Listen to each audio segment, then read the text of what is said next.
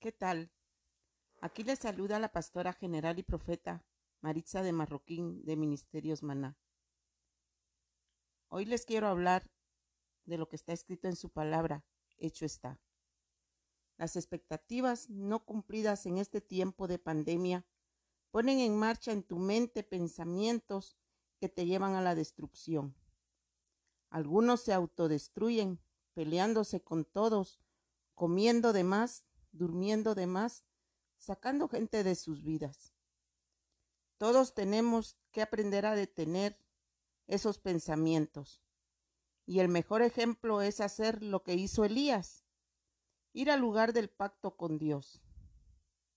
Hoy tienes que renovar el pacto con Dios. Hay nueve emociones que, al igual que Elías, relucen en nosotros cuando estamos en desierto. Lo que estamos pasando hoy es un desierto. En Primera Reyes 19, en sus versículos 3, 4 y 10, dice su palabra. Viendo pues el peligro, se levantó y se fue para salvar su vida, y vino a Berseba, que está en Judá, y dejó ahí a su criado. Versículo 4. Y él se fue por el desierto un día de camino, y vino y se sentó debajo de un enebro, y deseando morirse dijo, Basta ya, oh Jehová, quítame la vida, pues no soy yo mejor que mis padres.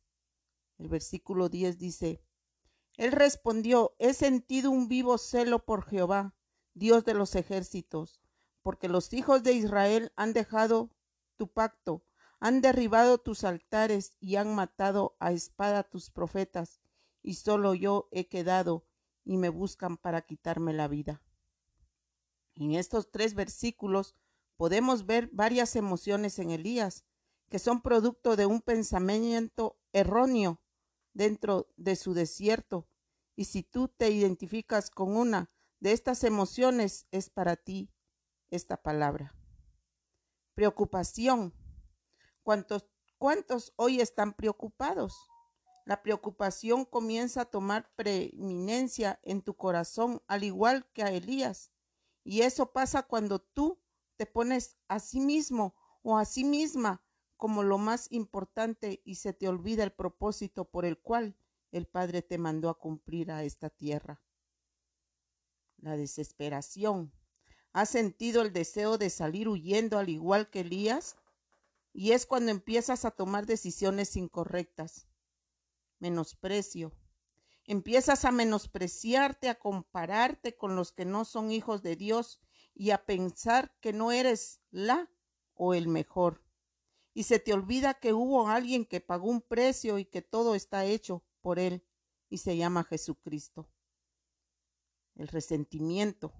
Comienzas a resistir, a resentirte por lo que los demás no están haciendo, igual que Elías.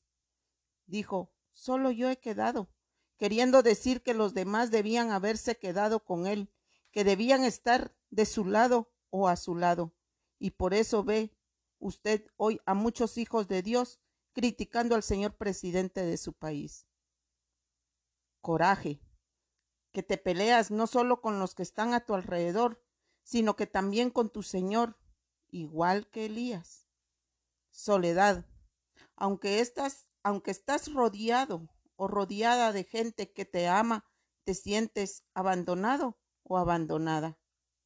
El miedo por no conocer o no creer en las promesas que están escritas en su palabra. Entra un miedo a tu espíritu. Todas estas emociones son las que experimentamos porque son pensamientos de desesperanza, de descontento. El descontento, esto se da cuando tus expectativas no han sido alcanzadas y se suman emociones más destructivas como mecanismos de autodefensa en donde tu mente no acepta la decepción y comienzas a justificarte. El problema es que ese pensamiento te lleva a la autocompasión, a la pena contigo mismo, al coraje y a la amargura, porque ahora te haces tú la víctima, y esto te lleva a la desesperanza es como autojustificarte al no resolver tus problemas. Caes en desesperanza. Auto, justificarse no resolvió el problema de Elías. Él dijo, solo yo he quedado, tengo un vivo celo por Jehová. Eso es autojustificarse y tener pena, compasión, hacerse la víctima. Pero cuando se da cuenta que eso no resuelve su problema, llega la desesperanza. Dice entonces, que me muera. Es cuando piensas que ya no hay solución. ¿Algún día has dicho eso tú? Ahora pregunto, ¿las emociones o sensaciones de dónde se producen? Las emociones no se producen de lo que estás viviendo, sino de tu manera de pensar acerca del momento o situación que estás viviendo. La emoción es producto de un razonamiento equivocado, de una manera de pensar en un momento dado. Tu reacción es pensar en ideas humanas y no pensar en lo que el Padre tiene para ti, y luego comienzas a experimentar ciertas emociones. Y ahí es donde tomas actitudes que son las que provocan esas nueve emociones. Esas emociones no salen de la nada, sino de un patrón de pensamiento.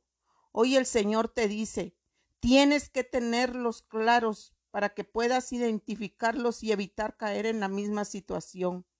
En primer, lugar, en Primera de Reyes 19 vemos a un hombre que decide dejar de pelear ante su situación. Humanamente, ¿qué reacción vas a tomar? ¿Pelear la buena batalla o correr? Ante tu situación tú tienes que decidir si peleas o corres. Si deseas pelear, tu sangre corre a las manos. Si deseas correr, tu sangre va hacia tus piernas para que puedas hacerlo. Mientras Elías decía, pelear no, no tiene que huir, pero el día que decide dejar de pelear, lo que le queda es huir. Así que Elías decide dejar de pelear porque llegó a pensar que después de haber luchado tanto, no tendría que volver a luchar.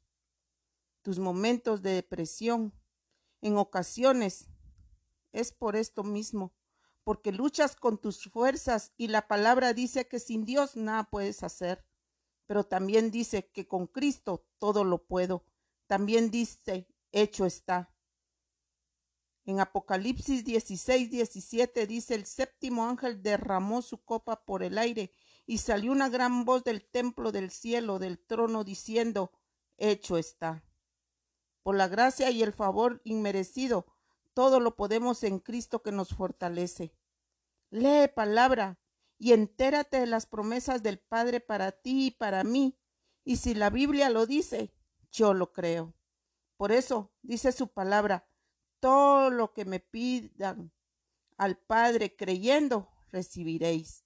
Lee palabra, nútrete de la palabra de buenas nuevas, porque recuerda que cuando tú vas a entrar a la guerra, ya Dios viene de la guerra, porque Dios no te mete a ti en nada que el primero no ganó para ti.